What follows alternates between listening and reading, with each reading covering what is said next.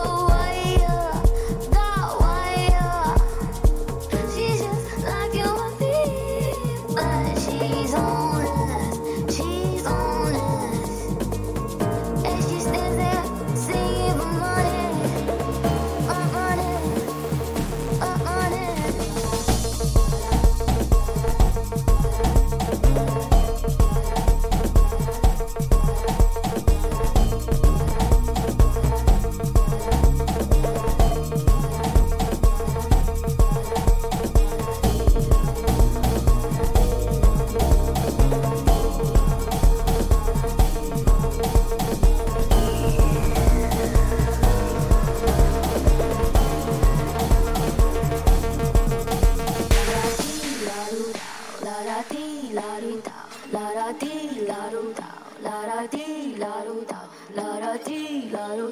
da da